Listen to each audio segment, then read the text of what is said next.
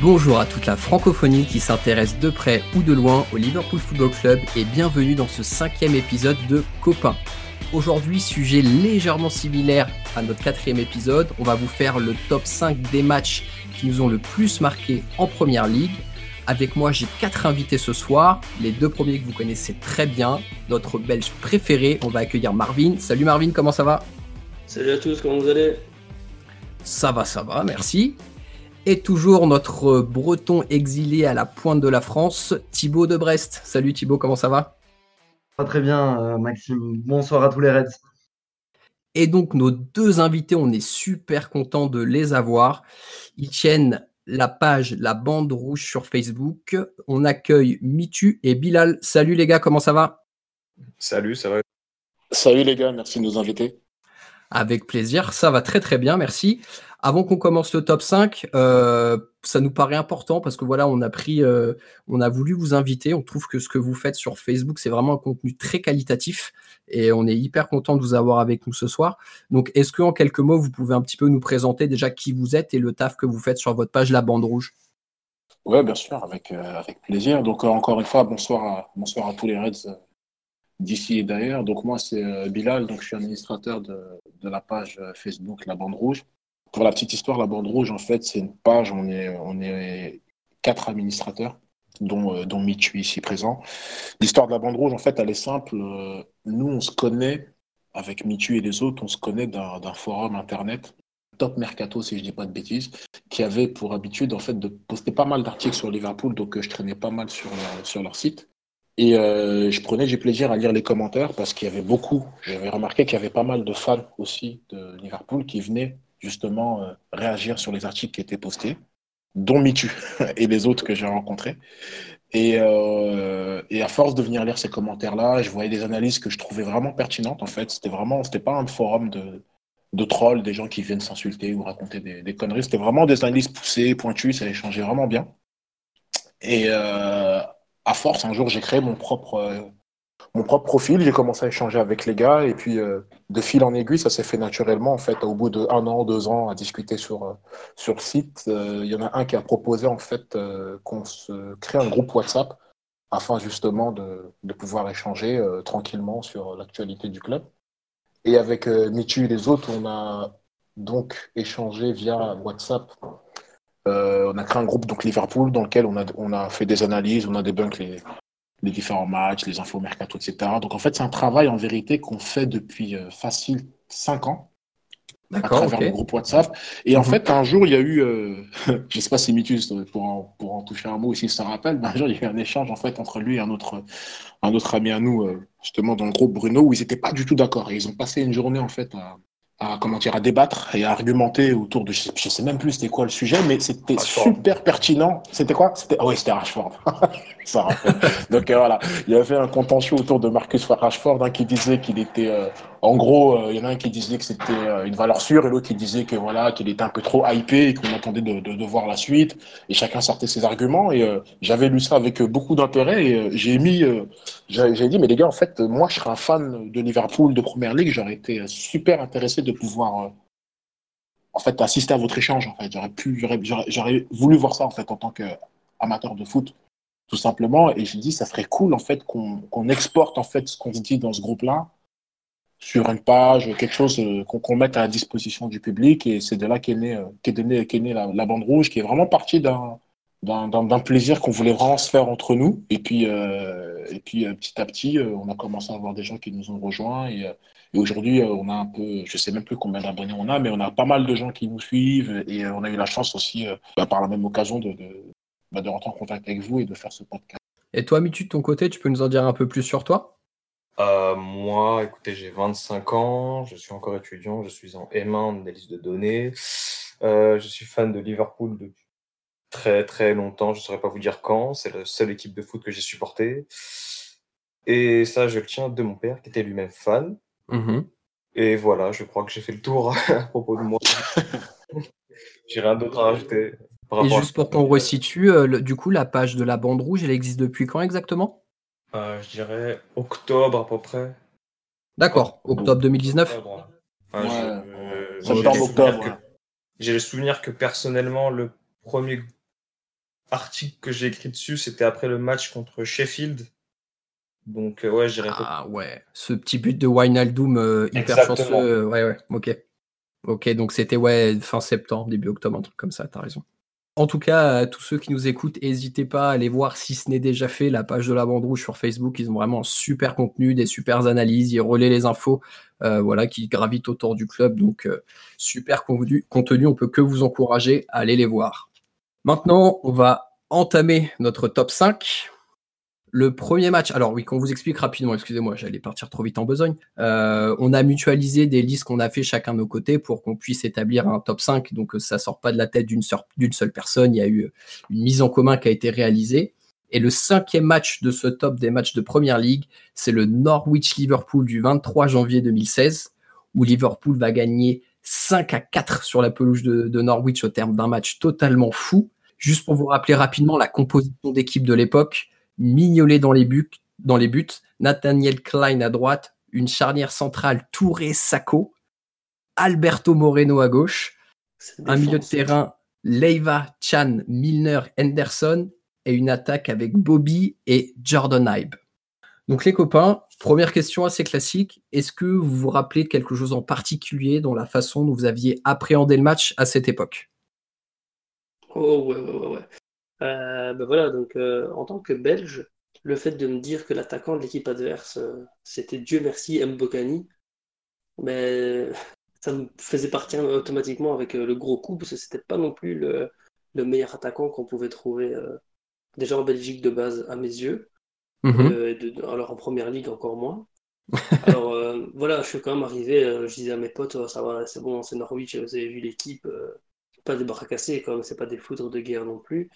Et voilà, j'ai bien dû fermer ma gueule après l'égalisation de Norwich. Mais euh, voilà, de base, moi je partais quand même euh, relativement confiant par rapport à ce match, parce que bah, voilà, on savait aussi que, que Klopp arrivait avec une mentalité un peu rock'n'roll à ce moment-là. Et il demandait aux joueurs de pouvoir euh, se, donner à fond de balle. Et euh, voilà, moi je partais relativement confiant de base, mais très très confiant. Gros coup, euh, je passais plus les portes. Alors, euh, moi, pour le coup, contrairement à Marvin, j'étais beaucoup plus confiant euh, dans l'approche du match. Je me suis dit, bah, c'est Norwich. Il me semble euh, que cette saison-là, ils venaient tout juste de remonter en première ligue, donc ils étaient pas favoris du tout pour gagner ce match-là. Puis en plus, on avait un, passif contre Norwich à l'époque de Suarez, donc deux, trois saisons avant, où effectivement, on leur avait quand même passé pas mal de buts à chaque fois, avec plusieurs triplés de, bah, de Suarez, justement.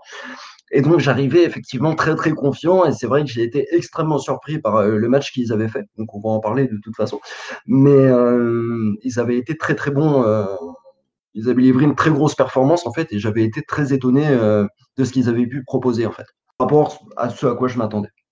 Moi, ce match-là de Norwich, c'est un match, je me rappelle parce que justement, bah, c'était Norwich et on sortait de, on sortait de plusieurs matchs assez particuliers contre eux avec euh, bah, les, les buts de malade qu'avait marqué Luis Suarez les saisons précédentes. C'est un match qui m'avait, qui, dont je me rappelle parce que c'est vraiment un match que je- dont je trouve qu'il a l'identité de Liverpool, l'ADN de Liverpool. Donc c'est un match, c'est un match liverpoolien quoi. En gros, pourquoi faire simple quand on peut faire compliqué? Et c'est le premier match euh, de type à l'ADN liverpoolien, poolien, si je peux me permettre, de, de Klopp.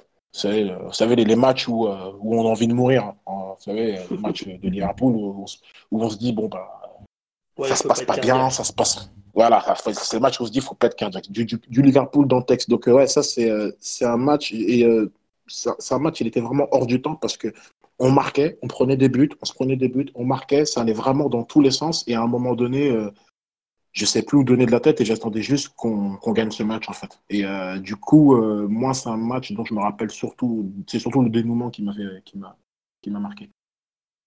Euh, du coup, moi, personnellement, alors j'ai peu de souvenirs de comment j'avais appréhendé ce match parce que bon, ça restait quand même Norwich.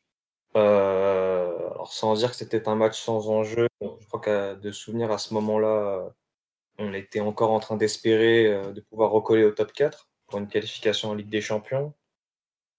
Euh, ouais, donc finalement, euh, j'étais pas très très inquiet euh, avant le match. Il y avait, il n'y avait rien qui supposait que ce qui devait être un match ordinaire bascule dans, l'extraordinaire. Ouais, tout à fait. C'est vrai que Norwich n'était pas particulièrement bien classé. Nous, on était quand même un peu hypé à l'époque par l'arrivée de Klopp, donc on s'attendait à un match plutôt, on va dire simple, simple sur la pelouse de Norwich. Mais patatras, voilà, comme on le disait, scénario de fou totalement. Alors ça va m'amener à ma deuxième question vers vous, les copains. Qu'est-ce qui vous a vraiment marqué euh, dans ce match-là? Euh, Moi, il y a une chose, qui un souvenir qui me reste particulièrement dans ce match, comme je l'ai dit euh, dans, dans, mon message précédent, c'est vraiment le dénouement. Et moi, il y a cette image-là qui m'est restée en tête, c'est quand Alana, il marque au bout du bout, au bout du suspense, qui, qui retire son maillot et qui court vers Klopp, tu sais, en mode on dirait, il va lui mourir dans les bras, quoi. Euh, ça, c'est vraiment, ça, c'est, vraiment le scénario type. Euh, c'est un vrai film liverpoolien comme on les aime, quoi. Une petite, euh, un petit big up pour les lunettes de Klopp avant qu'il a, qu'il ouais, c'est ça, ouais. La première paire de lunettes cassées de son histoire chez nous. il y en a eu d'autres après. En ce qui me concerne, plutôt que de retenir un fait en particulier, c'est un petit peu difficile. Moi, je retiens forcément le but de la Lana parce que c'est ce qui se passe en dernier. C'est euh, le but du 5-4, le neuvième but du match. Donc forcément, on, s'en souvient tous. C'est vraiment pour moi le fait de match à retenir. Et ce que j'aimerais euh, souligner, c'est euh, l'intensité qu'il y a eu dans le match. C'est l'activité aussi qu'il y a eu des deux côtés beaucoup d'agressivité également. Comme je le disais, il y a 24 fautes qui sont commises dans ce match-là. Il y a plus de 20 tirs qui sont effectués entre les deux côtés. C'est un des premiers matchs euh, si, si, je puis dire, donc avec un, score de fou et énormément d'intensité. Il faut savoir que sur ce match-là, Norwich a été extrêmement réaliste, parce qu'ils tirent 6 fois, ils encadrent 5 et ils mettent 4 buts. Liverpool, bah, on a dû tirer 13 fois et beaucoup de fois en fin de match. Euh, bah, pour au final galérer à mettre bon, 5 buts quand même, mais euh, on a eu du mal à les mettre. Il faut savoir aussi que sur ce match-là, il n'y a plus que trois joueurs présents dans le 11 qui sont encore présents aujourd'hui. Donc, euh, Firmino, Jordan Anderson et euh, James Milner. Donc, euh... Et Klein. Ouais, et Klein, ouais. qui est là vraiment pour nous prendre un salaire, mais qui est toujours là. Ouais, en effet, je l'avais même oublié. Au même titre que Jordan Haidt, auquel je ne pensais plus du tout, enfin, qui est plus chez nous, mais auquel je ne pensais plus du tout. Donc, ouais, moi, c'est principalement ça que je retiendrai sur le match. Pas un fait en particulier, mais euh, bien entendu le déroulé du match et euh, son contenu, évidemment. Moi, de mon côté, j'ai euh, deux faits que j'aimerais mettre en avant. Alors, le fait que ben, Milner est marqué, et on sait très bien que quand Milner marque, Liverpool gagne tout, tout, ce que j'avais à dire. J'avais compris non plus ce qu'il foutait euh, euh, en pressing sur l'attaquant de pointe euh, sur une, pour intercepter une passe en retrait, alors qu'il a absolument rien à faire là de base. Ouais, c'est, est-ce que c'est Milner qui a marqué ou est-ce que c'est Norwich qui a fait marquer Milner? C'est une bonne question. Moi, tout ce que, c'est une belle assistant. Son nom, c'est, c'est, son nom sur la feuille de match, c'est ce qui m'importe. Donc voilà, ça, ça, ça, faisait toujours plaisir, mais voilà, moi je, j'attendais, enfin, il y avait un joueur que j'attendais quand même bien attentivement dans l'équipe de Norwich sur ce match, c'était euh, Smith qui euh, venait juste d'Everton, donc il y avait une espèce de passion euh, à vouloir euh, faire mal à Liverpool parce que ben voilà, c'est, je pense que c'était un joueur qui respirait quand même bien l'ADN des Toffees durant cette période-là. Et voilà, il faut savoir que le premier but de Naismith pour Everton, c'était contre Liverpool. Et du coup, son premier but pour Norwich, c'était contre Liverpool. Voilà, c'était la, petite, anecdote assez, euh, assez marrante que je voulais mettre en avant par rapport à ça. En plus du fait que, bah voilà, dès que Milner marque, Liverpool gagne. C'est les deux petits points que je voulais, je voulais préciser par rapport à, ce match. J'en profite rapidement pour euh, dire un truc, c'est au niveau des, des matchs de Klopp. Il faut savoir que c'était la troisième fois sur ce match contre Norwich là en première ligue, dans l'histoire de toute la première ligue, que Liverpool gagne un match à l'extérieur après avoir été mené de deux buts. Je pense que c'est arrivé euh, plus de fois depuis Norwich, euh, ça sera à confirmer, mais euh, toujours pour revenir sur ce côté des, matchs de club. alors moi, personnellement, s'il y a une image que je devais retenir, c'en est une assez humoristique. Alors c'est effectivement sur le dernier but, beaucoup retiennent la Lana et le fait que la célébration ait abouti aux lunettes cassées de Klopp. Mais euh, un joueur qui est décisif sans qu'on s'en rende compte sur le but, c'est Colker. Oui, exact.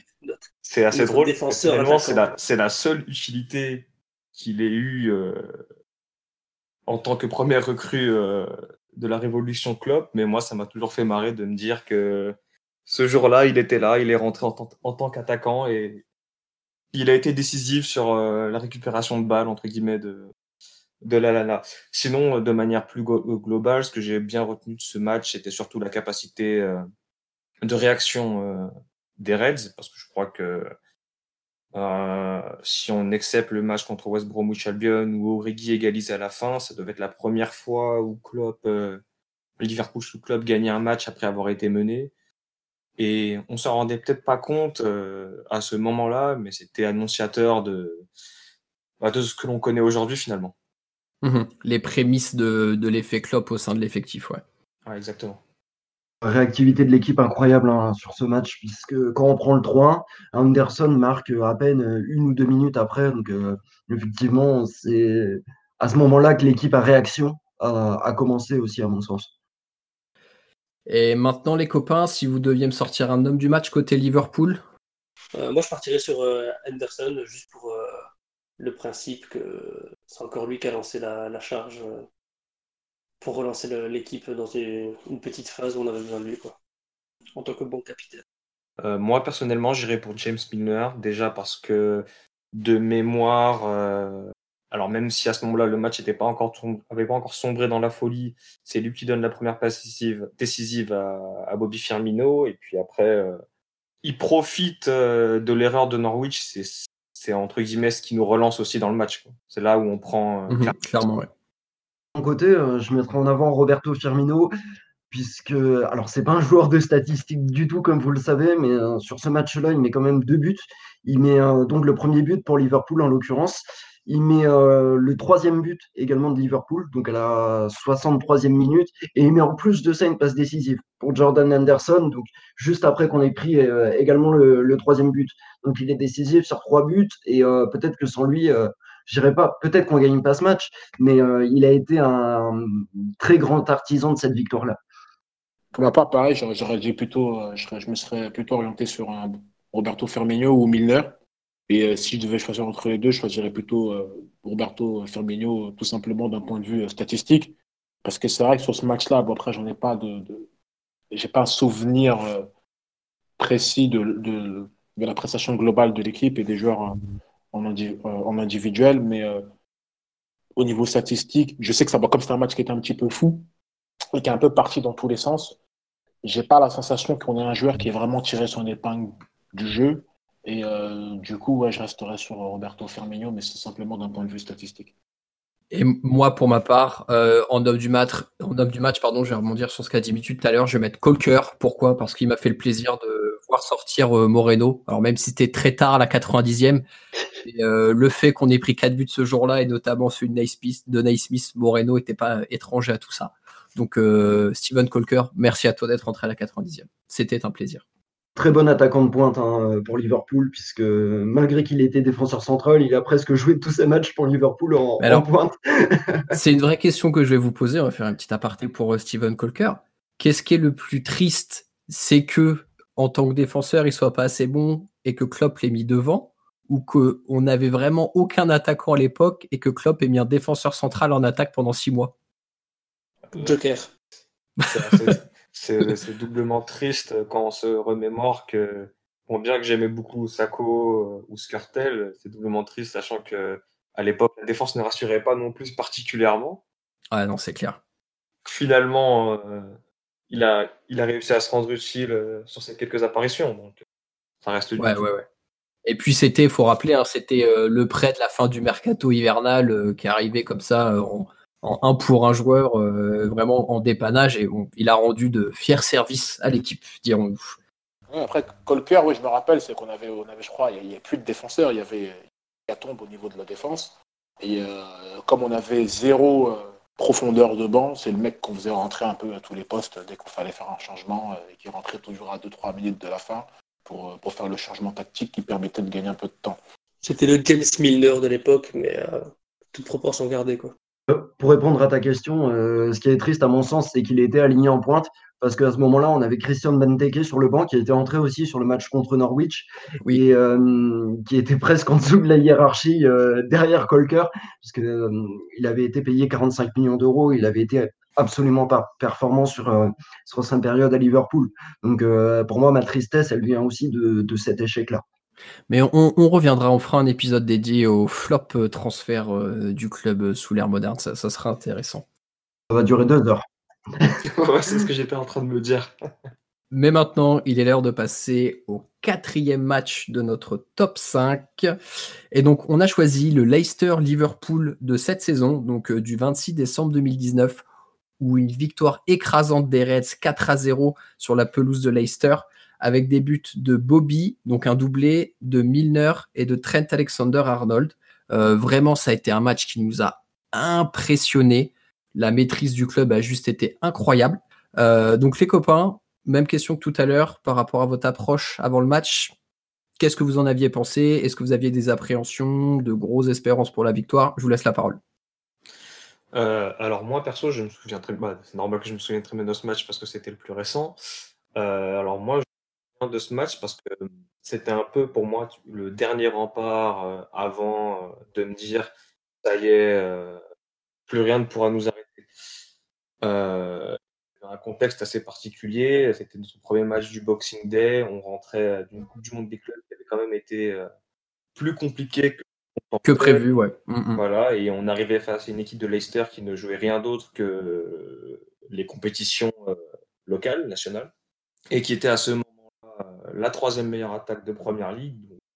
Il était légitime de demander euh, si ça n'allait pas être la journée où éventuellement euh, un minimum de suspense aurait pu être lancé euh, dans la Première Ligue. Moi, sur ce match-là de, de Leicester, c'est un match vraiment, c'est un match, j'ai attendu, ça fait 15 ans j'attends de voir un match comme ça de Liverpool, c'est-à-dire un match maîtrisé de bout en bout où tu sais même plus donner de la tête tellement tout est bon comme on dit, comme, euh, comme le proverbe dit dans le cochon, tout est bon. C'est un match de cochon. euh, et comme disait, pour revenir un peu sur ce que disait Michu juste avant, c'est vrai que c'était la dernière chance de mettre un peu de suspense dans le, dans le championnat. Face au Leicester, en plus, ils arrivent, ils sont deuxième euh, au moment où on les joue. Ils sont sur une belle lancée. Ils ont, euh, ils ont, ils ont sorti des gros matchs. Ils ont battu, euh, ils ont battu euh, des, justement des têtes de. Ils avaient joué au City juste avant ou, juste après, je ne me rappelle plus, mais ils, avaient ils sortaient du Boxing Day où ils avaient justement engrangé le plus de points avec Liverpool.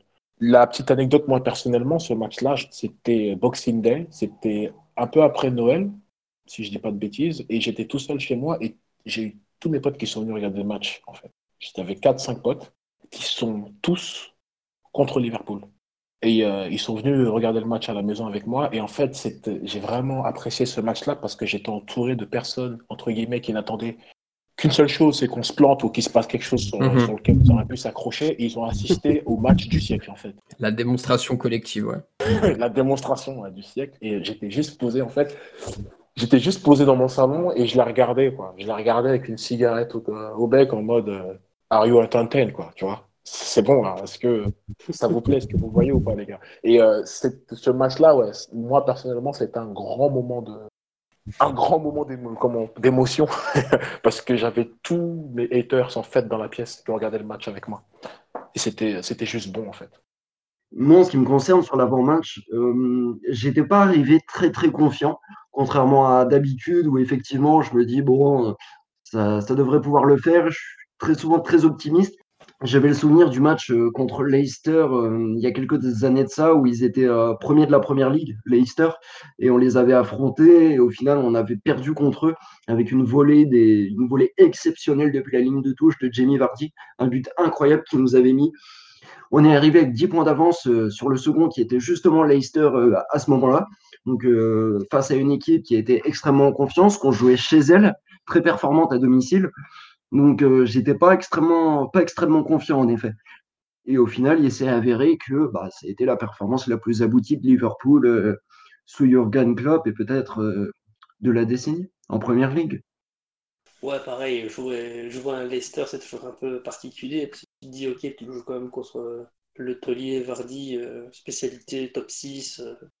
voilà, limite, le gars, peut être inexistant contre des petites équipes, mais t'inquiète pas, c'est pour la mettre bien profond à des Manchester City, à des Liverpool, le gars, il apparaît. Donc, de base, j'étais un peu. voilà, je me sentais pas super bien au fait d'affronter Leicester. Et après, ben, j'avais une espèce de. Je sais pas, un, un, sentiment de joie, parce que je me suis dit, on est quand même en train de jouer un Leicester qui est, entraîné par un Brendan Rodgers qui fait un super travail là-bas, parce qu'il ne faut pas oublier qu'au moment où on les joue, ils sont à égalité de points avec Manchester City, à, un point devant eux. Donc ils sont en train de faire une sacrée saison quand même. Mhm. Euh, et moi, Brendan euh, aura tout, tout, mon respect pendant tout un moment parce qu'il a pris le club dans une passe un peu compliquée. Il a réussi à en faire quelque chose. Et euh, voilà, moi j'étais content de, de réaffronter Brendan parce que je savais très bien que c'était un match que pour moi avait une, charge émotionnelle en tout cas un peu plus, un peu plus profonde. Parce qu'en plus, on voit très bien dans ses déclarations que c'est un, un, coach qui n'est pas du tout en, froid contre le club. Et du coup, ça faisait encore plus plaisir de, de l'affronter, comme quand on affronte un, Rafa Benitez actuellement. Et, et aussi, euh, vous en avez pas parlé, mais le, le, contexte par rapport au premier match, enfin, au premier match qu'on a joué contre Leicester à Anfield, où on gagne 2-1 sur un penalty euh, à la dernière minute de Milner, et euh, où, on a vraiment un match compliqué quand même euh, à Anfield. Donc moi, je m'attendais vraiment à voilà, une grosse opposition et aussi un match à, couteau tiré où on allait gagner d'un but et, où ça allait être compliqué. Donc ça va m'emmener à la deuxième question que je vais vous poser sur ce match-là. Qu'est-ce que, qu'est-ce que vous voulez ressortir, vous, du match? Qu'est-ce qui vous a vraiment marqué? Alors moi, personnellement, ce serait difficile de ne ressortir qu'une seule chose du match, parce que, comme ça a été dit euh, précédemment, euh, ce match euh, reflète la, ce qu'on pourrait appeler de, de performance parfaite. la stat qui me revient en tête tout de suite, c'est le fait que Leicester n'a cadré aucune frappe pendant 90 minutes. Ce qui veut quand même dire qu'on a mis, ce qui veut quand même dire qu'on a mis au silence Jamie Vardy, qui était à ce moment-là euh, le meilleur buteur du championnat avec une avance euh, assez grande sur son dauphin. Personnellement, je n'ai pas particulièrement pensé au match aller parce que, comment dire, disons que Liverpool, en début de saison, alors ils gagnaient tous leurs matchs, mais on savait pertinemment que dans le jeu, il y avait souvent des petits couacs et puis on n'arrivait pas vraiment à garder des clean sheets euh, au début. Et puis il y a eu ce match Treverton où on gagne le match 5-2 j'avais la sensation que rien ne pouvait nous arrêter, en fait, tout simplement. Donc, euh, je ne faisais même pas attention à, à ce qui s'était passé au match aller contre Leicester. C'était de l'histoire ancienne. On arrivait en tant que champion du monde au Kings Power Stadium. Il n'y avait aucune raison de s'inquiéter outre mesure. Principalement, ce que je ressors du match, euh, c'est la performance globale de l'équipe. Je l'ai dit un petit peu plus tôt, c'est peut-être le, match le plus abouti de Liverpool en première ligue sur la décennie. Je suis vraiment pas loin de le penser parce que, au-delà du contenu du match, et il y a aussi euh, l'opposition. C'est vrai que Leicester était est absolument pas ridicule en fait sur cette saison. Euh, deuxième de première ligue, une saison exceptionnelle effectivement avec Brendan Rodgers, comme l'a très justement souligné Marvin. Et euh, pourtant, bah, on les a écrasés, on leur a marché dessus. Et pour moi, c'est vraiment à partir de ce match-là où je me suis dit, cette année, c'est la nôtre. Il n'y a plus rien qui peut nous arrêter. On leur met 4-0, mais ça a été dit, ils ne cadrent pas un seul tir du match on les étouffe pendant 90 minutes, et puis il y a ces, euh, ces 10 minutes entre la 70e et la 80e minute, pardon, où on leur met trois buts, où ils prennent complètement la flotte, et euh, ils, ne peuvent plus rien faire. Dans la totalité des statistiques, on a été, euh, on a été supérieur, et sur la totalité du match aussi, donc que ce soit dans les chiffres ou dans le contenu, c'est-à-dire dans, dans, le jeu, sur ce qui s'est passé sur la pelouse, on a été supérieur tactiquement, on a été supérieur techniquement et on a été supérieur physiquement. Moi, c'est ça aujourd'hui que je retiens de ce match-là. C'est un des matchs les plus impressionnants que j'ai vu de, de, Liverpool ces dernières années, en termes d'aboutissement toujours. Ouais, tout à fait. C'est vraiment euh, impressionnant dans le sens où, aussi bien en attaque, on était, on était violent, parce qu'au final, ça finit par 0-4 mais euh, ça peut finir avec un 0-7 parce que ben, je sais que euh, Salah, euh, à un moment, arrive à dribbler Michael et au lieu de faire une passe en retrait à Mané, il essaie de tirer dans un angle fermé et ça va dans le petit filet. Il fait aussi une tête que gardien arrive à mettre sur la, transversale, on ne sait pas trop comment. je pense qu'il y a face à face que Mané rate aussi. Donc pour le même prix, ça peut être 7-0 avec des, des, occasions très très franches et il n'y a rien à dire. Et sur le côté, j'ai l'impression qu'on pouvait encore jouer 100, minutes hein, ou 150 minutes. Ben, je, me demandais, je me demandais si Leicester était capable de mettre, enfin, juste de cadrer un tir en fait. Parce que si je me trompe pas, je pense qu'ils n'ont pas fait un seul tir cadré sur le match. Tout à fait. Euh, pour, avant de donner la, parole à Bilal, juste pour faire un petit point sur les stats, donc euh, on ressort de ce match-là avec 59% de possession de balle, donc sur le terrain de Leicester, 15 tirs contre 3, donc 6 cadrés pour nous et ouais, aucun tir cadré pour Leicester sur ce match-là. Et on a fait 590 passes dans le match, Leicester 421. Donc l'écart est énorme. Ouais, tout à fait pour revenir sur, sur, sur, le contenu euh, du match, sur la prestation d'ensemble. Donc pareil, c'est une prestation collective 5 étoiles. Et euh, comme je le disais juste avant, moi je suis, je suis supporter de Liverpool depuis, euh, depuis, depuis 20 ans quasiment. Et ça fait 20 ans que j'attendais de voir un match comme ça de Liverpool. J'avais jamais vu ça. J'avais jamais vu ça. Et vraiment du football champagne. Tout le monde a été vraiment impeccable dans son rôle. Au niveau défensif, tu n'avais pas l'impression, comme disait comme vous disiez tout à l'heure, je pense qu'on aurait pu jouer le match 10 heures d'affilée. Ils même, je pense qu'ils n'auraient même pas pu tirer une seule fois euh, au but, euh, Leicester. On aurait pu jouer ce match-là pendant une semaine d'affilée et le gagner pas. Et c'est la maîtrise, vraiment la maîtrise, euh, la maîtrise, la sérénité, le, ce que ce qu'a dégagé l'équipe sur ce match-là, honnêtement, c'est une sensation, c'est une sensation unique. J'avais jamais ressenti ça en regardant Liverpool jouer. Et donc, au travers de cette prestation collective qui a été vraiment impressionnante, je vais vous demander de me sortir chacun votre tour un homme du match. Euh, alors, euh, je vais pas faire dans l'originalité, mais je vais prendre Trent Alexander-Arnold. Mhm, très bon choix. Parce que forcément, avec deux passes décisives et un but, euh, il est décisif sur trois des buts de la rencontre. Ensuite, euh, au-delà des statistiques, c'est vraiment le match qu'il réalise. Alors déjà défensivement, je me souviens plus si c'était Madison à gauche ou Gray euh, ce soir-là, mais euh, il n'a laissé passer absolument personne. Et puis dans ses orientations de jeu, euh, les choix qu'il a fait, la maîtrise technique qu'il a eue dans ses gestes, c'était juste un régal. Enfin, je... Alors, bien que ce soit Leicester, ça reste pour moi un match référence à montrer à n'importe quel latéral aujourd'hui. C'est, enfin, je sais qu'il y avait déjà eu le match contre Barcelone, mais vraiment, quand on regardait Trent Alexander-Arnold ce soir-là, c'était vraiment euh, la sensation de, voir quelque chose de grand, de très grand. Vu qu'aujourd'hui le sponsor officiel euh, Marvin n'est pas Origi ni Anderson, ça sera James Milner. Euh, voilà, je reste encore sur lui parce que j'ai dit tantôt, James Milner marque, Liverpool gagne. Et voilà, quand c'est 1-0, ben, on, sent qu'on a la totale maîtrise, mais qu'on n'arrive pas à débloquer, à débloquer le match. Au final, James Milner arrive, marque son petit goal. Et après, ben, euh, je pense que Thibault l'a dit tout à l'heure, c'est 8 minutes. Et pendant 8 minutes, on déroule. J'ai l'impression que c'est l'enfer dans le field, mais au King Power, et c'est fini pour, pour Leicester. Donc voilà, pour moi, c'est James Milner, parce qu'en plus, il a une débauche d'énergie euh, qui est vraiment caractéristique de, ben, du gaillard une fois qu'il est monté sur le terrain. C'était le gars est monté, il s'est dit ok, euh, aujourd'hui mission des ménageurs, et hop, c'était parti. Ouais, parce qu'il faut rappeler que Milner, du coup, il n'était pas titulaire sur ce match-là. Hein. C'est euh, le milieu, on a commencé avec Henderson, Wijnaldum et Keita. C'est ça, ouais. Et si je ne me trompe pas, il monte pour Keita. Tout à fait. Alors pareil, je ne vais pas faire dans l'originalité, je vais encore citer mon joueur préféré. Pour moi, mon homme du match, c'est Roberto Firmino, une nouvelle fois. Pourquoi? Parce que déjà, il marque deux buts, encore.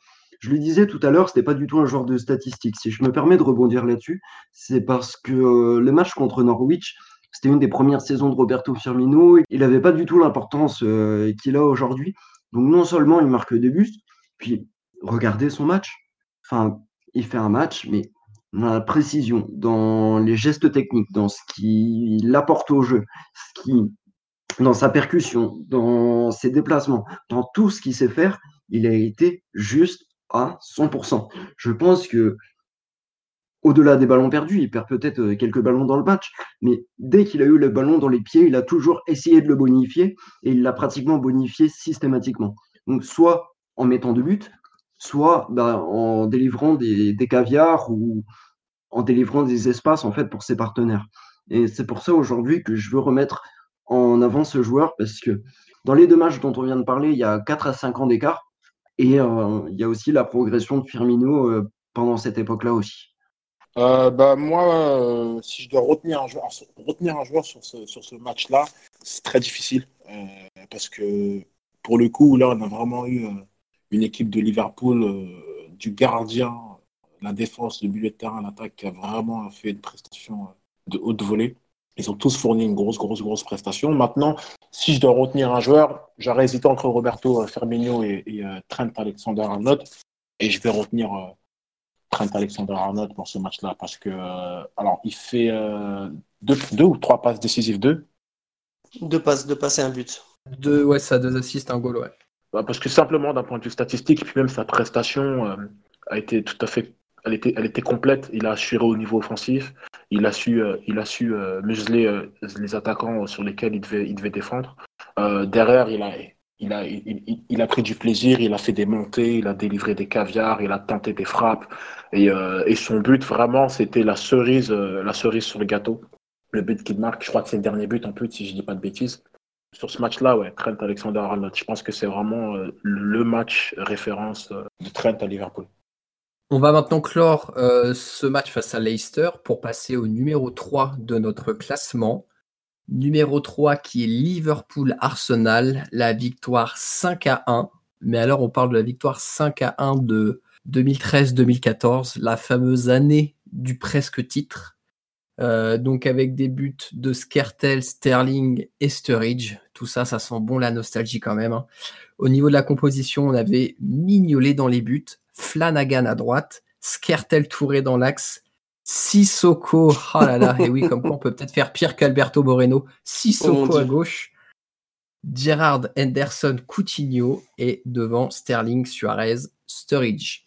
Alors les copains, quand on se ramène à cette saison-là, qu'est-ce que c'était votre sentiment d'avant match pardon euh, Alors moi je me souviens très très bien. En fait, euh, j'avais une grosse envie de revanche euh, sur ce match parce que je ne sais pas si vous vous souvenez de l'aller. Alors Arsenal était, était un solide leader comme il l'était au retour. Et nous, Liverpool, nous étions second. Donc on, se déplace à l'Emirates Stadium pour un match pour la première place, clairement. Et puis il nous donne une leçon avec un bijou de Aaron Ramsey euh, pour nous achever. Donc ouais, c'est un match en Anfield où on vient avec beaucoup de ressentiment, avec une envie de revanche. Et en, et je ne sais pas si vous vous rappelez, mais à ce moment-là de la saison, Liverpool était entre guillemets hors course dans la quête du titre. C'était surtout City et Chelsea qui faisaient la course avec Arsenal. Et en fait, ce match a totalement, enfin, nous a totalement replacé dans la course. et ça a fait perdre des plumes à Arsenal qui, du coup, enchaînait après, si je me souviens bien, United et le Bayern en, en Ligue des Champions et euh, ça a créé une espèce de spirale négative pour les Gunners qui ont eu un petit peu du mal à s'en sortir après.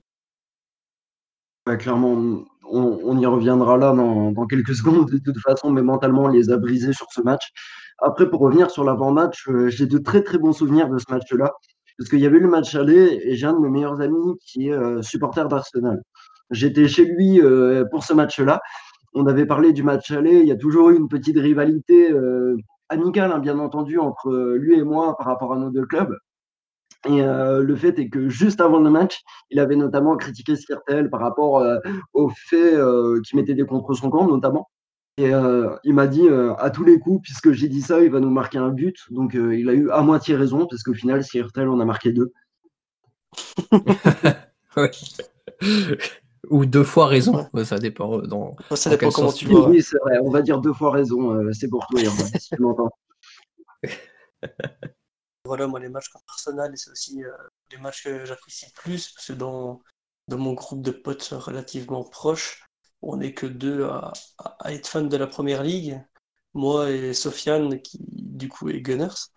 Et voilà, c'était un peu le match que j'attendais de la saison, enfin un match que j'appréhende quand même relativement bien de la saison avec un petit enjeu où on en profite pour bien se charrier, etc. Et donc voilà, j'étais content. On, on, on, faisait pas une saison dégueulasse jusque-là. Hein, on, sortait quand même de différentes saisons où, ben, ouais, on, est huitième, tu vois, à, se mêler, euh, enfin à être à quelques points de la course au podium. Donc euh, j'étais encore relativement satisfait de l'équipe. Puis après, c'était l'époque où on sortait énormément d'images avec, ben, si Liverpool était une voiture, alors on voit l'avant, le côté conducteur, etc., en mode Lamborghini, et l'arrière avec un, vieux taco tout rouillé comme ça. Bah oui, c'est vrai que quand tu regardes sur papier la défense, Mignolet, Flanagan, Skirtel, euh, Colo Sissoko, ok, ça ne vendait pas du rêve, quoi qu'il arrive. Mais voilà, je me suis dit, c'est le genre de match où la philosophie Rogers est là. Euh, tant qu'on marque plus de buts que l'adversaire, on est toujours en course. Et euh, mhm. au final, euh, c'est ça qui a été le plus impressionnant, c'est que ben, Arsenal n'a pas marqué. Quoi. Si, si, il marque sur penalty.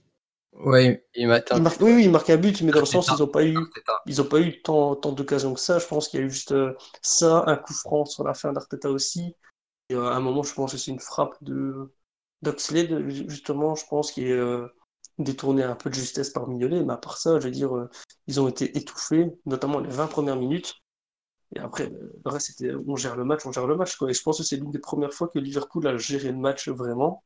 Parce qu'habituellement, c'était vraiment, euh, même si c'était 4-0, on continue d'attaquer. Euh, voilà, un football, football offensif, quoi qu'il arrive. Ce qui nous faisait d'ailleurs peur, c'est l'époque où il fallait vraiment pas être cardiaque, parce que même un, 3-0 à la 60e, t'étais pas rassuré jusqu'à la fin du match. Et Coucou Crystal Palace.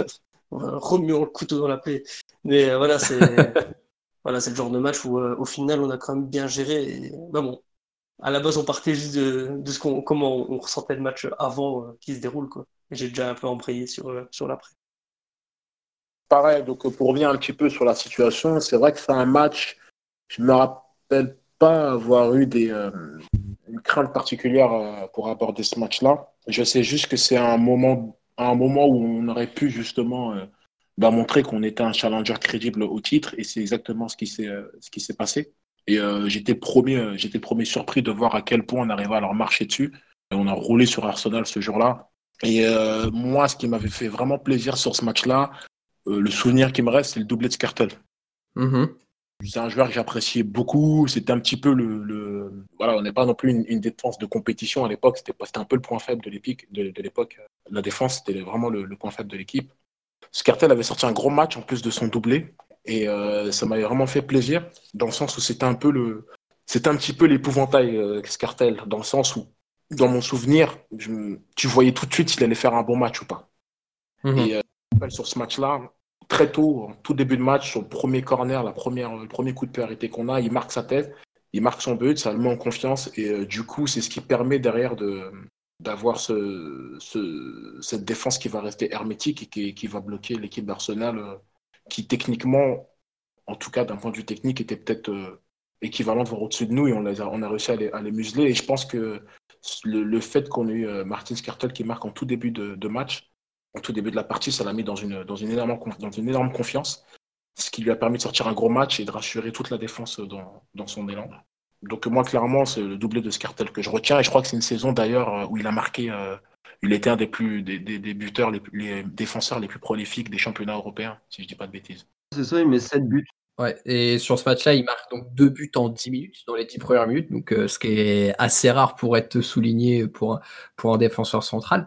Alors ce qui est assez marrant, c'est que on se rappelle tous des 20-25 premières minutes où euh, on a roulé sur Arsenal et on gagne, euh, on gagne 4-0 très vite. Mais après, quand on regarde les chiffres du match, il faut savoir que c'est Arsenal qui a eu la plus grosse possession, qui a eu 57% de possession de balle sur tout le match à Anfield, et qu'ils ont quand même tiré 11 fois au but, dont 6 frappes cadrées et 6 corners. Donc, euh, c'est quand même que euh, passer ce moment, et c'est ce qui était clairement, vous l'avez très bien dit, notre point faible, c'était que quand on était tout en attaque, euh, ça allait très bien. Mais voilà, on était capable de marquer 5 buts et, d'en prendre 6. Donc ce match-là, Dieu merci, on n'en a pris qu'un sur penalty. Mais voilà, je voulais quand même vous, vous souligner ça.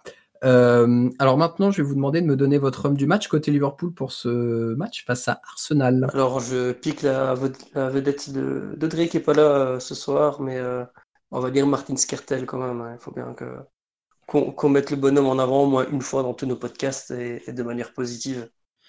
moi personnellement, ce sera Raheem Sterling. il fait un match plein, insaisissable, balle au pied, doublé. Il aurait même pu se transformer en triplé, voire quadruplé avec un petit peu plus de réussite mais vraiment, il a mis au supplice euh, la d'Arsenal. Euh. Bon, à l'époque, c'est vrai que c'était quand même des joueurs comme Mertesacker ou Montréal qui sont pas réputés être euh, des foudres de guerre, mais mine de rien, on avait vraiment la sensation que le bonhomme était en train de devenir un gros joueur.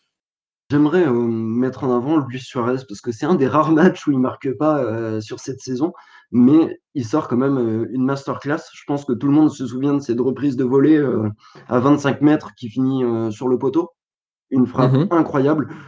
Sur le match en lui-même, ben, il, casse, il casse la défense centrale d'Arsenal en mille morceaux si, je puis dire. Ça a été très dur, effectivement, notamment avec la vitesse de Sturridge et Sterling pour eux.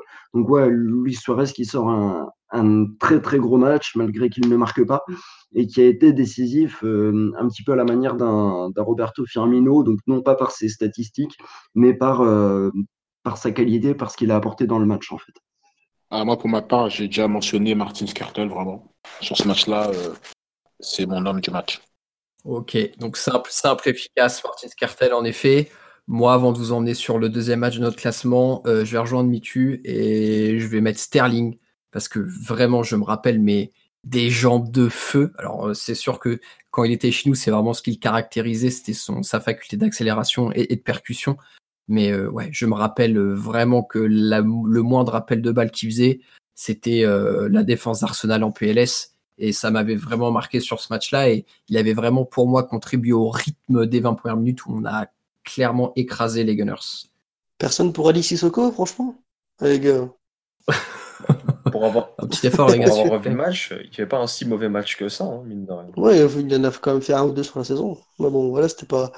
Voilà, ça, ça, me faisait juste plaisir d'avoir revu son nom, parce que sincèrement, c'est parler des, des flops, façon de parler. C'était peut-être ça la grosse performance du match finalement, ne s'être pris qu'un but euh, avec Alice. Exactement. Parce que je vais vous dire, quand, quand j'ai préparé le podcast, du coup, j'ai regardé la position d'équipe, je me suis dit, enfin, j'aurais été incapable de me rappeler que c'était Flanagan, Skertel, Touré et Sissoko derrière et qu'on n'ait pris qu'un seul but face à Arsenal. Ouais, pareil, pour moi, c'était Flanagan déjà en back gauche. Donc, euh, ouais, normalement, ouais, C'est que je me dis que, mine de rien, la sélection naturelle, au niveau de ma mémoire sélective, euh, elle est là. Euh, Sur ces belles paroles, on va passer au numéro 2 de notre classement. On va faire appel une fois de plus à votre mémoire comme sur le podcast précédent. L'année 2009, les cheveux blonds peroxydés, le bandeau dans les cheveux, le maillot manche longue, El Niño Fernando Torres et la victoire 4 à 1 sur la pelouse d'Oltraford c'est vraiment un match qui aujourd'hui encore reste mythique pour Liverpool. On voit des, des replays et des, des, des, comment, des bandes vidéo du match sur les réseaux en boucle, en boucle, en boucle, tellement cette victoire a été écrasante. Les copains, de quoi vous vous rappelez par rapport à l'avant-match? Euh, alors moi personnellement, c'est un match que je, que je ne risque pas d'oublier. Enfin, c'est une semaine même que je ne risquerai pas d'oublier parce que 4 à 4, jours avant, on venait déjà de dégommer euh, le Real Madrid à Anfield. Et il faut savoir qu'à l'époque, moi personnellement, j'étais au collège et qu'au collège, c'était Manchester United et le Real qui faisaient la loi euh, parmi les supporters. Donc euh, oui, clairement, moi j'étais j'étais attendu pour ce match. Tout le monde savait que j'étais un des rares fans de Liverpool au collège, donc euh, je n'attendais ce match avec j'attendais ce match avec grande impatience et je peux vous dire que le lundi qui a suivi, je suis revenu avec le torse bien bombé, sans aucune modestie il est où votre Cristiano Ronaldo là? Non mais voilà, euh, quand, on sort d'avoir mis un 4-0 au Real, ben voilà, on, on, peut qu'être euh, déjà en, confiance, même si c'était ben, le United, si, je ne me trompe pas, à l'époque, euh, qui était en, tête du championnat à ce moment-là. voilà, avec une équipe qui était quand même vachement. quand j'ai regardé, je me souviens, ben, la défense centrale, quand même, Vidic Ferdinand, même si Vidic a été vachement bien bolossé sur ce match-là. Mais euh, Vidic, Ferdinand, Evra, qui, même si je ne supporte pas le bonhomme, n'était pas non plus une clinche. Euh, Cristiano Ronaldo, Tevez, qui, euh, mine de rien, enfin, enfin, était quand même un, sacré bonhomme aussi. Donc je me suis dit, ah oui, on, joue quand même contre un United qui, euh, ben voilà, s'il faisait la, la, loi dans la cour de récré, comme, comme tu dis, ben, c'était quand même difficile à affronter. Au final, un match contre United, même contre un United totalement déforcé, coaché par un Mourinho qui va jouer à 9 derrière, euh, c'était déjà pas, pas rassurant. Alors, euh, jouer contre United de Ferguson avec des joueurs comme ça sur la feuille de match, je partais vraiment, mais vraiment pas confiant, même si voilà, l'animosité était en moi. Quoi. Au même titre que Marvin, je n'étais pas nécessairement confiant. Après, l'équipe sortait effectivement d'un 4-0 contre Madrid. Il faut cependant savoir que lors des trois dernières visites de Liverpool à Old Trafford, ben, non seulement Liverpool n'avait pas gagné, mais n'avait marqué aucun but. Donc effectivement, au niveau de la confiance, c'était un petit peu compliqué. Pourtant, à ce moment-là, il n'y avait pas un immense écart entre les deux clubs. Hein. Il n'y avait que 7 points d'écart. Alors, Manchester United avait un match en retard, mais il n'y avait que 7 points d'écart. Donc, j'étais pas, pas extrêmement confiant, moi, par rapport à ce match-là. Donc, vous aurez remarqué qu'à chaque fois que je suis pas confiant par rapport à un match, on marque 4 buts. Donc, je vais arrêter d'être confiant plus souvent. T'as dû être trop confiant dans les années 2010, 2011, 2012 à mon Beaucoup trop, beaucoup trop. Euh, beaucoup trop. C'est à cause de toi la mauvaise passe. Ok, ok, d'accord. C'est ça, vous avez un nom maintenant. de ce match-là, euh, Manchester euh, contre Manchester, je me rappelle, on avait sorti, on sortait du match de Champions League où on avait mis une tolérale de Madrid en plus à Madrid. Donc ça, ça, fait partie de mes, de, un de mes orgasmes footballistiques justement ce match-là. Alors après, pour le, à l'époque, United était quand même très très fort, même si on n'était pas, on n'était pas, euh, pas loin, pas loin derrière. C'est, cette année-là, d'ailleurs, sur cette saison, si je dis pas de bêtises, il me semble qu'on joue le titre ou qu'on finit second. Mais United, mais United était quand même dans une forme olympique. Euh, je crois qu'il venait de sortir de, d'un, d'un triplé l'année d'avant. Ils avaient fait le triplé la saison d'avant. Euh, ils étaient quand même, euh, ils avaient quand même euh, un Wayne Rooney au sommet de son art, un Cristiano Ronaldo qui était un, ballon d'or en puissance, etc. Donc j'étais pas forcément confiant de les affronter, notamment Old Trafford, puisque de mémoire, ils étaient sur une série en plus de victoires qui était assez importante, cinq ou six victoires d'affilée. Du coup, j'espérais quand même qu'on reviendrait avec un résultat, mais je m'attendais pas du tout parce qu'on en marche dessus euh, comme ça. Et euh, encore une fois, j'aimerais, pour avoir eu le match récemment, j'aimerais encore faire une dédicace à, Vidic. C'est lui l'homme du match pour moi. Avant de passer sur le contexte du match, je voulais rappeler la, compo. Donc, on a joué avec Reina dans les buts. La défense aussi, euh, j'étais assez surpris de la revoir, mine de rien, parce que notre arrière droit, c'était Carragher, une défense centrale Skertel Ipia, Fabio Aurelio en arrière gauche, un milieu de terrain Macherano, Lucas Leiva et Gerrard, et un trio d'attaque Keut, Torres, Riera. Alors même si à cette époque-là, c'était plus un 4-5-1 véritablement, avec Gérard en 10 à moitié, plutôt qu'un 4-3-3 comme, comme on connaît aujourd'hui. Mais euh, voilà, assez surpris de voir qu'on avait joué avec Carragher en arrière droit sur, sur le terrain d'Ultrafort. Maintenant, euh, qu'est-ce qui vous a marqué avec exactitude au cours de ce match à, à Ultrafort eh bien, euh, moi, personnellement, en fait, pendant longtemps, j'avais eu le souvenir euh, d'une domination euh, outrageuse de Liverpool. Mais finalement, en revoyant le match récemment, je me suis rendu compte que mes souvenirs n'étaient pas si bons que ça. Parce qu'en réalité, on n'a pas tant dominé le match que, que ce que le score laisse en sous-entendre. le match était même plutôt équilibré, mais finalement, en revoyant le match, ce qui m'a le plus marqué, c'était surtout notre capacité à être chirurgical face au but. C'est-à-dire que United fait 3-4 erreurs et ces erreurs-là, il les paye cash. Liverpool n'a aucune pitié avec eux. Dès qu'ils font une erreur grossière, ils prennent but. Et c'est ce qui m'a le plus marqué euh, finalement dans la rencontre. Ouais, je suis euh, complètement d'accord avec toi, dans le sens où United, à mon sens, a même plus euh, d'occasions que Liverpool sur ce match-là. Après, si j'aimerais retirer deux faits de ce match. La première, c'est euh, l'énième confrontation entre euh, Fernando Torres et, Vidic. Donc Torres euh, sort une masterclass sur ce match-là.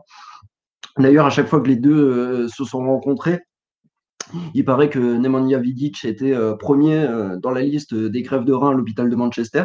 Donc, ça, c'est pour la petite blague.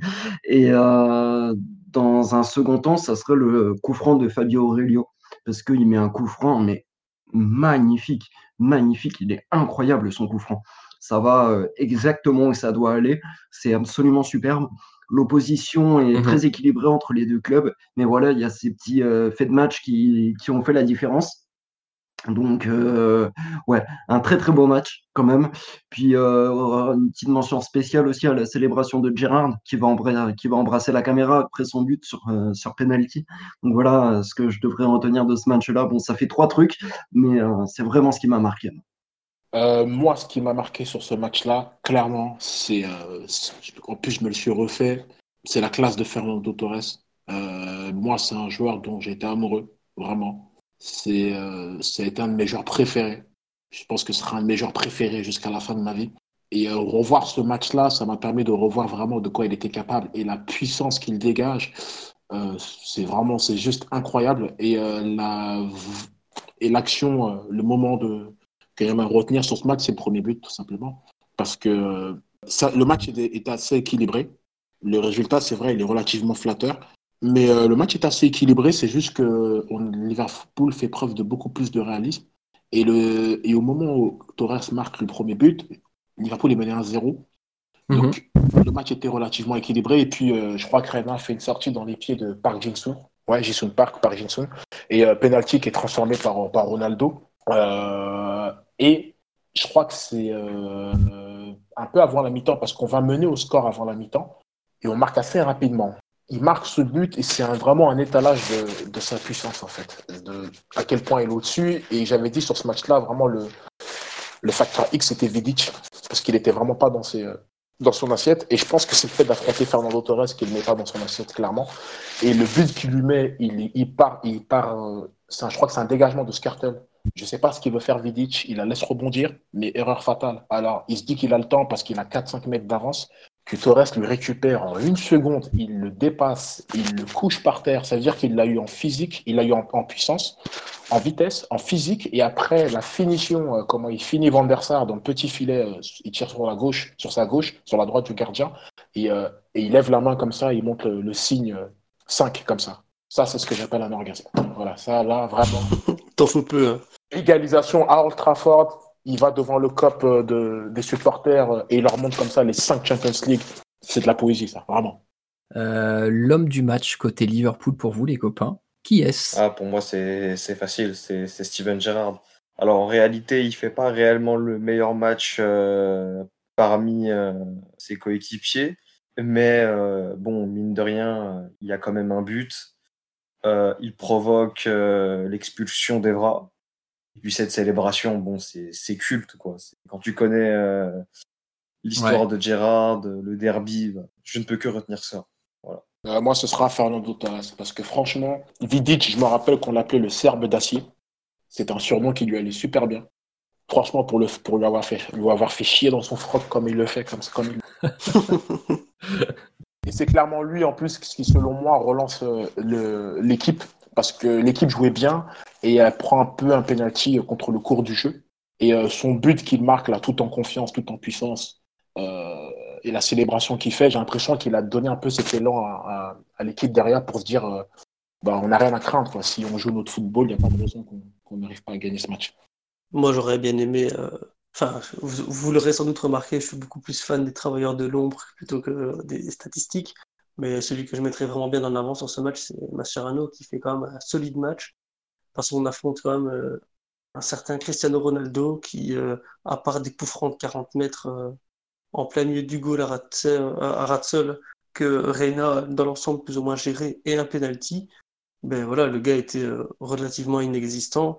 Et je pense que c'est parce que notre milieu de terrain était très cadenassant et cadenassant, pardon, et qu'il a qu'il l'a sans doute bien muselé et muselé un Cristiano Ronaldo de l'époque aussi bien que le faire maintenant. C'est un, même plus un travail à temps plein. Hein. Il faut, vraiment y être à deux quoi. Mais d'ailleurs, le fait que tu dises qu'on a bien muselé Cristiano Ronaldo, c'est, je, repense à ce que je disais en fait au début où j'ai été surpris de voir Carragher arrière droit, mais du coup voir Carragher Kuyt sur le flanc droit de notre équipe, c'est certainement pas innocent euh, de la part de Benitez à l'époque pour euh, bloquer un maximum Ronaldo et avoir un, on va dire un côté droit très défensif parce que Kuyt savait euh, faire le travail ingrat un peu à l'image d'un Miller et être se sacrifier totalement au, travers d'un match sur l'équipe et en effet avec Mascherano qui peut aussi courir une partie de, du terrain du côté droit je pense que ça a été savamment pensé par, par Rafa Benitez toi Thibaut ton homme du match ce serait qui? Pour ne pas répéter ce qu'ont dit mes collègues, parce que j'ai envie de mettre un joueur en avant, j'aimerais bien parler de Pepe Reina. Parce que, comme l'ont très bien dit mes collègues, on n'a pas nécessairement dominé ce match-là. Euh, Manchester United a eu beaucoup d'occasions. Ils n'ont pas marqué beaucoup de buts. C'est aussi parce que. 17 tirs de United sur ce match-là. Combien de cadrés, euh, Maxime? 3. D'accord. Donc effectivement, il n'a pas dû faire énormément d'arrêts sur des tirs. Après, je me souviens d'une très grosse présence dans la surface de sa part. Et aussi, alors, c'est pas du tout sur ce match-là, mais de, très belles performances aussi de sa part contre Manchester United de manière générale. Donc, ouais, Pepe Reina, parce que d'une part pour l'ensemble de son œuvre, et d'autre part parce que ben voilà, il y a 4-1 et c'est aussi grâce à lui. Il m'a quand même fait peur à un moment, parce que sur une frappe de Tevez, je pense, il, essaie de la capter et il, se prend le poteau ou alors il guide la balle sur le poteau alors qu'il essaie de la, de la capter euh, au niveau de son bas-ventre. Alors, euh, ouais, il a, il a sorti comme des beaux arrêts euh, de trois ballons relâchés qu'il récupère juste avant l'arrivée de l'attaquant. Mais c'est à la fois solide, mais à la fois pas rassurant non plus. Quoi. Non, non, c'est vrai, c'est vrai.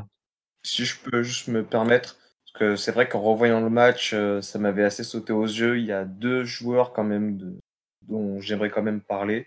Alors déjà, il y a Andrea Docena qui a vécu sûrement la meilleure semaine de sa carrière euh, footballistique. Clairement. il rentre et il marque à chaque fois le quatrième but de la rencontre contre le Real Madrid, puis contre Manchester United. Donc ça, c'était euh, les deux buts qu'il a marqués à Liverpool.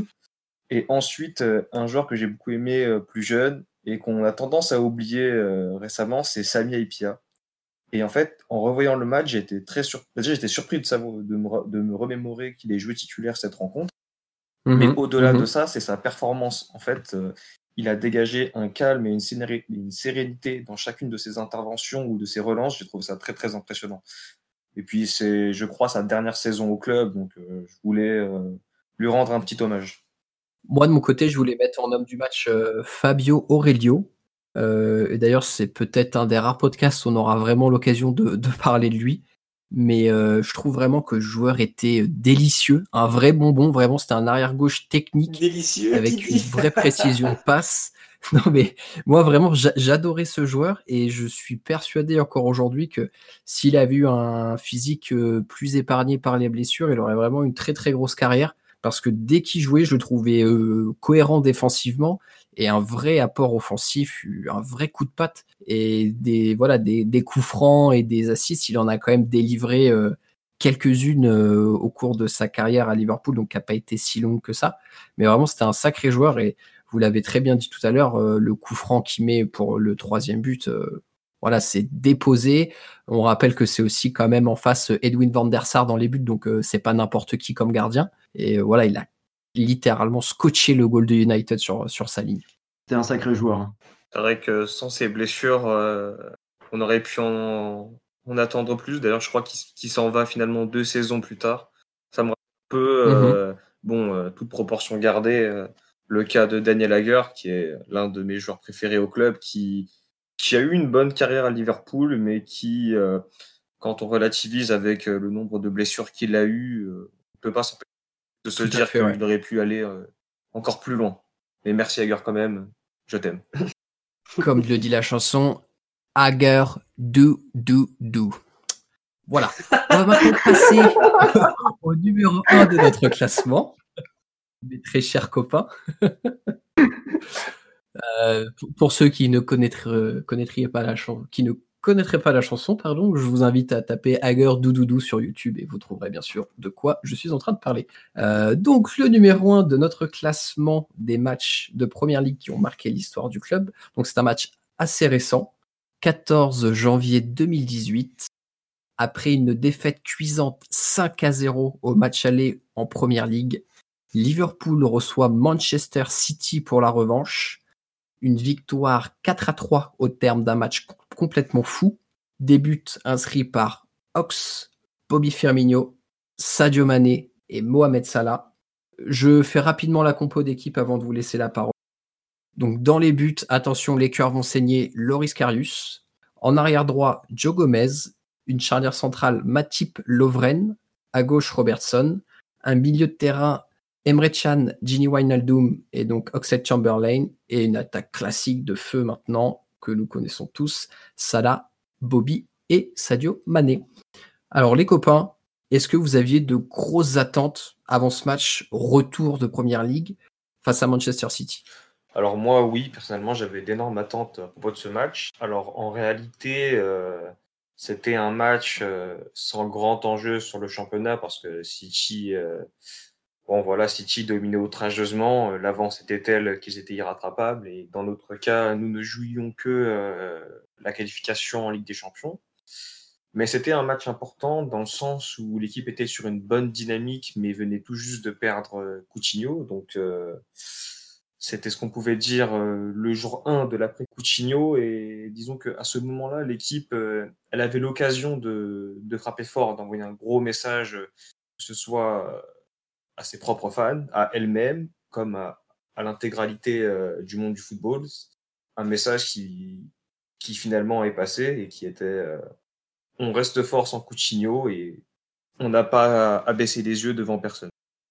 Pour répondre à ta question, Maxime, oui, j'avais de grosses attentes. Parce que avant qu'ils nous affrontent Manchester City, ils étaient toujours invaincus. Ça faisait, si je dis pas de bêtises, plus de 20 journées euh, qu'ils jouaient et qui, où ils n'avaient pas perdu, tout simplement. Et euh, ils paraissaient extrêmement forts. Ils étaient extrêmement forts. Et juste avant ce match-là, je me disais, s'il y a une seule équipe qui peut les battre en première ligue, c'est Liverpool. C'est ce que je répétais euh, notamment à mes potes. Et je me disais, si on veut se gagner ce match, on ne pourra pas être supérieur techniquement à eux. Donc il faudra être supérieur dans l'impact, il faudra courir plus, il faudra mettre plus de taquets, il faudra être plus intelligent sur ce match. Et c'est exactement ce que, ce que l'équipe a fait en fin de compte. Moi, pour répondre à tes questions, ouais, ce match-là, j'avais énormément d'attentes sur ce match-là. C'est un match un des matchs, je pense, c'est pour ça que je l'ai mis en numéro un aussi, personnellement, parce que je pense que j'ai jamais autant ressenti de tension autour euh, d'un match de Liverpool. Parce qu'il y avait un contexte assez, euh, assez particulier qui, était pour moi explosif, parce que, hormis City, qui, était, qui marchait sur la première ligue, je sais plus combien de points d'avance ils avaient sur tout le monde. Ils étaient invaincus, ils gagnaient toujours leur match à part 4 ou 5 buts d'écart. Le truc, c'était FIFA, quoi. C'était FIFA en jeu vidéo. Et euh, il y avait un contexte, justement, c'était la période post-transfert de Coutinho. Coutinho qui était clairement, en tout cas moi à mes yeux, d'un point de vue personnel, qui était le meilleur joueur de l'équipe juste avant son départ, qui était euh, mon chouchou de l'époque. Euh, voilà, ça m'a un peu fait mal au cœur, un peu, ça m'a fait moins mal au cœur que l'affaire Fernando Torres, mais j'étais quand même pas mal dégoûté et c'est vrai que je me demandais vraiment comment l'équipe allait tourner sans lui, dans la mesure où c'était clairement lui qui détenait les, clés du jeu de Liverpool. Donc du coup, c'était un... et je me rappelle, si je dis pas de bêtises, on venait d'acheter aussi euh, Virgil van Dijk qui ne jouait pas. C'est ça, exactement. on venait d'acheter Virgil van Dijk qui ne jouait pas ce match-là. C'était le premier match de l'année post-Boxing Day et euh, du coup, j'étais très inquiet. J'étais très inquiet parce que la défense c'était pas trop ça. Van Dijk, on venait de l'acheter 80 millions, il jouait pas. Coutinho venait de partir et euh, on jouait un City qui était vraiment hors de portée. Mais il y avait aussi quelque part cette magie qui existe à Liverpool, et je pense que c'est aussi pour ça qu'on aime ce club. On se dit, il peut se passer quelque chose. Et euh, du coup, je pense que c'est sur ce match-là que l'équipe a envoyé un message clair et fort, euh, pas seulement en Angleterre, mais aussi euh, à, toute l'Europe. Et je pense vraiment que ce match-là est le, commencement de quelque chose. Ouais, mais j'avais abordé quand même le match avec une certaine crainte, parce que c'est quand même le Manchester City, comme Bilal dit, euh, qui enchaînait les, les branlés sur branlés, euh, qui craignait personne. Euh, sincèrement, vous allez me juger, mais cette saison-là, j'étais au stade pour aller Etihad pour voir Manchester City, Chelsea, parce que ben, j'étais parti voir le, match Liverpool-Newcastle la veille. J'ai eu la possibilité d'aller voir ce choc le lendemain. Je suis bien bien fait chier au stade parce que ambiance de mort, mais voilà. Mais euh, voilà, c'était, c'était quand même le Manchester euh, City impressionnant, mais d'un autre côté, c'est, quand on voyait de quoi on était capable, je me disais, et si c'est pas nous qui pouvons stopper leur, euh, leur folle série de, enfin, pour préciser à Thibaut, c'était 18 matchs invaincus. Donc, c'est nous le 19e. Et si c'était pas nous qui pouvions faire ça, je vois pas qui, parce que ben, les autres équipes étaient quand même un, mhm. un, cran en dessous quand même.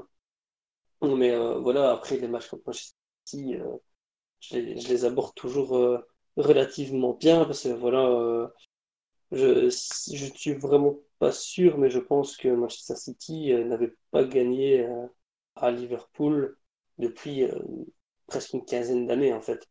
Donc voilà, on arrivait avec la petite statistique qui est rassurée sur laquelle on espérait continuer. Et donc sur le, déroulement du match, qu'est-ce que vous en avez pensé? Parce que moi, je vais juste donner mon avis rapidement. C'est, ça a été un match très particulier qui a été fou. Donc ça, on va tous s'accorder là-dessus. D'ailleurs, on en avait parlé dans un podcast précédent. C'est pas un match où euh, il fallait qu'il y ait 10 minutes ou un quart d'heure de rab en fait.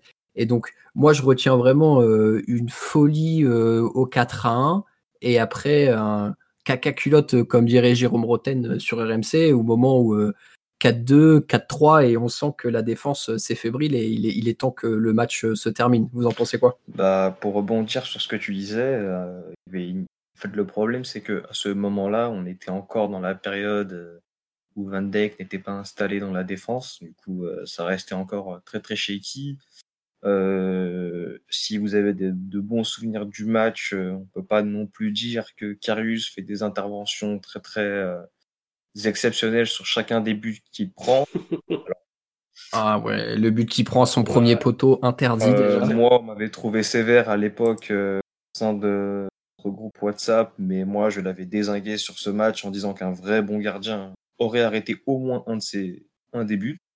Mmh mmh Mais surtout, après, ce qui m'a marqué sur ce match, parce qu'en réalité, pour l'avoir revu, on est quand même très solide défensivement jusqu'à le dernier quart d'heure de jeu. Ouais, c'est ça. Mais mmh moi, j'avais surtout mis ça sur euh, le compte euh, que l'équipe était carbonisée, parce qu'il y avait une telle débauche d'énergie que forcément, euh, il y a un moment où Emre Can, Gini et Hawks euh, couvrent beaucoup moins les défenseurs que 20 minutes plus tôt, et où forcément le jeu de City euh, se développait beaucoup mieux qu'en début de rencontre. Maintenant, euh, si je devais vraiment retenir quelque chose de ce match, ça reste quand même les, les 10 minutes folles en, en seconde mi-temps où Bobby, Mané puis Salah enfin, marquent tous sur le temps fort de Liverpool. Et ça, c'est c'est fort parce que finalement, c'est ce qui caractérise le plus euh, le Liverpool de club aujourd'hui. Alors, je rebondis sur euh, ce que vient de dire Mitu euh, parce que c'est extrêmement juste sur la période, donc les 10 minutes. Sur les cinq matchs dont on vient de parler, il y en a au moins trois où le principal du match se passe en l'espace de 10 à 20 minutes. C'est le cas sur ce match, c'est le cas contre Leicester et c'est le cas contre Arsenal donc sur, sur les 20 minutes de jeu.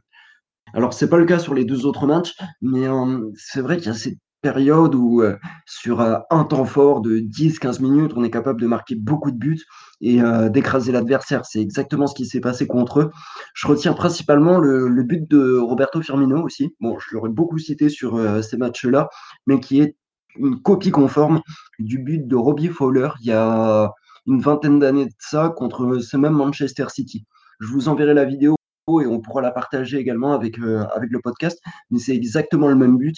Et ouais, sur ce match, euh, j'étais complètement fou, je, je, criais de partout, je me levais, je mettais des coups de poing euh, dans l'air, hein, bien entendu, mais j'étais j'étais complètement fou. Un match incroyable, le but d'Ox c'est fou, le but de Firmino pareil, Sadio et, et Mossala qui viennent marquer aussi. C'était un très très gros match. Il y a eu euh, beaucoup de frappes. Effectivement, Karius c'est absolument pas irréprochable, mais c'est aussi ce qui a mis euh, peut-être ce match en top 1, son score, le 4-3, le fait qu'on ait tremblé jusqu'au bout, la position de, City euh, ultra dominante à ce moment-là, et aussi l'exploit de Liverpool, alors que Van Dijk était même pas aligné un, match de fou furieux, peut-être euh, mon match préféré sous, sous Klopp en, en première ligue. Donc, euh, ouais, j'ai beaucoup d'émotions en, parlant de ce match qui reviennent. C'était un très beau match et euh, concrètement, je l'ai beaucoup aimé. Donc, si je dois retenir des trucs, c'est ouais, le but de Firmino et puis ces 10 minutes de folie, bien entendu. Ce que je mettrais peut-être bien en avant ici par rapport à ce match, c'est quelque chose qui, moi, m'a choqué et ça, ça démontre bien aussi la fourberie que, que City a fait, dont City a fait preuve, parce que je pense que c'était sûr qu'ils nous craignaient comme la peste, notamment Guardiola qui a toujours eu du mal contre club. C'est que en gagnant le, le coin toss, ils ont absolument voulu euh, que l'on joue la première mi-temps face au COP et pas la deuxième. Mhm. Alors que c'est généralement notre point fort aussi d'avoir euh, justement faire face au COP en deuxième mi-temps et pouvoir se sentir pousser, pousser les ailes euh, avec un public en feu quand on en avait besoin. Et voilà, je sais pas si ça a forcément changé. Maintenant, c'est limite une habitude quoi, de, de jouer dans, cette situation-là. Mais moi, le, quand je fini ici, de re-regarder le, match, c'est là que je me suis rendu compte que, putain, mais Bobby et, et Oxley, à chaque fois qu'ils jouent contre Manchester City, ils en font leur pute, quoi. C'est. Ah non, mais c'est abusé. Je pense que euh, Bobby et, City, c'est vraiment euh, la plus grande histoire d'amour. Je pense qu'il est décisif à chaque fois qu'il joue contre eux. Et euh, voilà, je pense que Chamberlain, à chaque fois qu'il finit par City, il se dit tiens, je suis un peu excentré sur la droite, je suis à 30 mètres, je vais tirer une ligne, on va voir ce que ça donne. Et à chaque fois, ça rentre. Donc voilà, mhm. c'est vraiment le truc qui m'a choqué. Je me suis dit, et, pour, pour, vous dire, j'inverse souvent le goal qu'il met ici dans ce match-ci et le goal qu'il met en Ligue des Champions. Ce que je suis en train de me dire, c'est à chaque fois euh, contre City, c'est même position, même. Euh, enfin, j'ai l'impression que c'est limite à copier-coller, sauf qu'il y en a qui va en lucarne et d'autres qui va à Ratsol. Et euh, j'ai l'impression que c'est la petite spécialité de Oxlade, donc j'ai hâte qu'on le revoie à l'action contre Manchester City la saison prochaine. Comme je disais, pour moi, c'est un match qui est, qui est, charnière, en tout cas dans l'histoire de, de, Liverpool et sous Klopp notamment parce que, comme j'ai dit, pour moi, c'était le, départ de, quelque chose. On a vu, c'est sur ce match-là qu'on a vraiment vu que Liverpool était une équipe qui était capable d'exploser n'importe qui sur une euh, période de 10, 15, 20 minutes comme ça de folie. Et, toute la saison, en fait, a été à l'image de ce match-là. Je me rappelle encore des matchs en Champions League contre Porto, et notamment celui contre la Roma et encore City. On leur a refait le coup il y a 10, 15, 20 minutes comme ça de folie où on broie l'adversaire. Et après, c'est un peu petit bonheur, la chance. Et euh, sur ce match-là, je pense que ça a été le, commencement de cet, état, de cet état d'esprit, en fait, où euh, ça me fait un peu penser euh, un peu à un personnage, vous savez, les personnages un peu de dessin animé, de manga, où le gars, il, a, il va avoir une. ou lorsqu'il est vraiment dos au mur, il a une sorte de capacité pendant laquelle il a une force surhumaine, mais ça ne dure qu'un temps et qu'il peut en payer le prix juste derrière après. Ça me fait, ça me fait un peu penser à ça. Et, et donc, ouais, sur ce match-là, je pense qu'on a vraiment voulu montrer euh, à l'Angleterre et au monde qu'on était capable, qu'on était capable de, d'exploser, pas seulement de battre City, mais de les exploser vraiment. Euh, je parle d'un point de vue, euh, enfin littéralement de les exploser. Et on avait surtout, il y a un petit truc que j'aimerais rajouter, c'est que City, je crois que c'est cette année-là, nous, on se fait exploser à l'Etihad, 4 ou 5-0. 5-0. C'est quoi Et c'était clairement pas. Et ce match-là, c'était clairement une injustice parce qu'on ne méritait pas ce score-là, parce que ce match-là, on jouait bien, on était très bien jusqu'à ce qu'il y ait le fait de jeu, justement, euh, le carton rouge de Mané. Et derrière, je pense qu'on ne démérite pas, mais, euh, mais on, a, bah, on a un gardien qui s'appelait Carius, donc il suffisait de cadrer une frappe, ça faisait but. Et euh, clairement, je pense qu'on avait une revanche à prendre sur ce match-là, qu'on avait très bien démarré et sur lequel on avait montré qu'on pouvait rivaliser avec City. Et le score de 5-0 avait été très flatteur et je pense qu'il y avait un traumatisme et il y avait besoin de rééquilibrer en tout cas euh, les choses. Euh, alors moi personnellement, si je devais prendre un homme du match, ce serait Alex Oxlade-Chamberlain. Alors pour plusieurs raisons. Déjà la plus évidente, c'est le fait qu'il soit décisif sur l'ouverture du score par sa course, puis par sa frappe qui mène au but, puis par la passe décisive qu'il délivre pour Firmino, où là encore, euh, il prend la décision de percer la défense et de donner ce qui est quand même un bon ballon en profondeur. Mais au-delà de ça, ce que j'aimerais euh, mettre en avant chez, chez Ox euh, ce soir-là, c'est que il a enfilé un costume qui n'était pas facile et qui était celui de remplacer Coutinho euh, dans ce rôle de créateur au milieu de terrain. Et il l'a mmh fait avec brio dans un style qui lui est propre. C'est-à-dire que là où, là où Coutinho se démarquait énormément par ses prises de balles, sa technique. Ox, lui, a apporté de la percussion, de l'impact physique, énormément d'intensité dans les courses. Il a énormément dézonné, quittant parfois le milieu de terrain pour des fois se retrouver en position d'ailier, à défendre, enfin à attaquer plutôt, contre le latéral adverse. Et ça, c'est quelque chose qui a posé énormément de soucis à, City, qui n'a jamais su répondre à cette problématique. Tout à fait, c'est d'ailleurs pour ça aussi que, comme euh, Bilal l'expliquait, à partir de la 70e, 75e, on a senti un gros essoufflement parce que mine de rien, le milieu de terrain, globalement, a, fait, une débauche d'énergie pendant 70 minutes, mais j'ai jamais vu ça. quoi. Clairement, moi, euh, l'homme, euh, de ce match, en tout cas le joueur que je retiens sur ce match, c'est, le Oxlade Chamberlain. pour les raisons que Michu a mentionné, qu'en effet, il a repris, entre guillemets, il a endossé le costume de Coutinho Et je vais même un, peu plus loin. Je me rappelle moi aussi d'une. Une anecdote, c'est que quelques jours avant, peu de temps avant le départ de Coutinho, je ne sais plus c'était après quel match, ou je crois, je crois que c'était après un match de Champions League d'ailleurs, où le championnat où Coutinho sort, sort une masterclass, parce qu'en plus, Coutinho, il s'est payé le luxe d'être au sommet de son art avant de nous quitter je crois qu'il est parti, il avait quelque chose comme 13 buts en une demi-saison, c'était juste hallucinant. Euh, et euh, il y avait un journaliste qui avait, qui, avait, euh, qui avait interpellé Coutinho, il lui posait une question, il lui parlait de son transfert, etc. à Barcelone. Et il y a Ox qui était intervenu, qui avait fait preuve de. Il m'avait justement, moi, j'étais pas, je me rappelle, j'étais pas spécialement fan de Ox. Et je trouvais qu'on l'avait acheté cher par Arsenal. Je trouvais que c'était pas un joueur qui avait, qui avait du potentiel, mais je trouvais qu'il n'avait pas encore montré grand chose. Du coup, j'étais pas forcément convaincu lorsque Klopp a été le chercher c'était la première fois où je me suis commencé à me dire ah il me plaît ce gars-là dans le sens où il avait fait euh, il était intervenu il avait coupé la parole aux journalistes et il avait dit non écoutez vous posez pas ce genre de questions. Philippe il est pro il fait son match etc il avait répondu en fait il avait vraiment pris une position de, de, leader et il avait vraiment fait preuve de maturité. J'avais vraiment apprécié comment il avait pris euh, les patins de Coutinho en quelque sorte. Et j'ai commencé à entrevoir quelque chose de positif chez le joueur. Et après il disait, quand Coutinho a quitté le club, il avait fait une interview où il disait euh, c'est pas parce que Coutinho est parti que tout est qu'en gros l'équipe va s'écrouler. On a plein de bons joueurs, on a des bons joueurs. La, seule chose, c'est qu'aujourd'hui, maintenant que Phil est parti, eh ben, les autres joueurs vont devoir prendre la responsabilité. Et puis après, il nous fait ce qu'il a fait. Quoi. Il arrive, il prend. je ne sais pas si c'est dans ce match-là ou euh, le match en Champions League où tu as le commentateur qui est là. Euh, he can hit one, he can hit one, he can hit one. Genre, il craque, et il met cette frappe de mule. Et donc le gars, moi, c'est ce que j'appelle euh, mettre, enfin, euh, mettre des actes. je sais pas comment on dit ça. C'est en gros euh, ajouter des actes à la parole. Mmh. Voilà. Donc vraiment clairement entre la manière dont il avait communiqué juste avant le transfert de Coutinho, juste après le transfert de Coutinho et la, l'exemple, le, match qu'il a sorti juste après. Voilà, c'est pour ces raisons je retiendrai à, à Oxlade Chamberlain. Je vais rebondir euh, sur ce que vient de dire Bilal parce que je pense déjà la même chose que lui sur ce qu'il a dit, mais j'aimerais rajouter que Oxlade Chamberlain, faut bien se rendre compte que, comme on l'avait dit dans un précédent podcast, c'est un joueur qui été aligné sur le côté par euh, Wenger, qui a beaucoup joué euh, sur le côté et qui est parti parce qu'il jouait sur le côté. Et pour moi, si je reviens là-dessus, c'est parce que c'est ce match-là qu'il a affirmé en tant que, que milieu de terrain relayeur. Sur ce match-là, Ox, il fait que les bons choix. Quand il faut partir en percussion, il part en percussion. Quand il faut faire une passe latérale, il fait une passe latérale. Quand il faut jouer vers l'avant, il joue vers l'avant. Quand il faut frapper, il faut frapper. Que les bons choix tout au long du match. C'est pour ça d'ailleurs qu'il en ressort homme du match pour moi objectivement.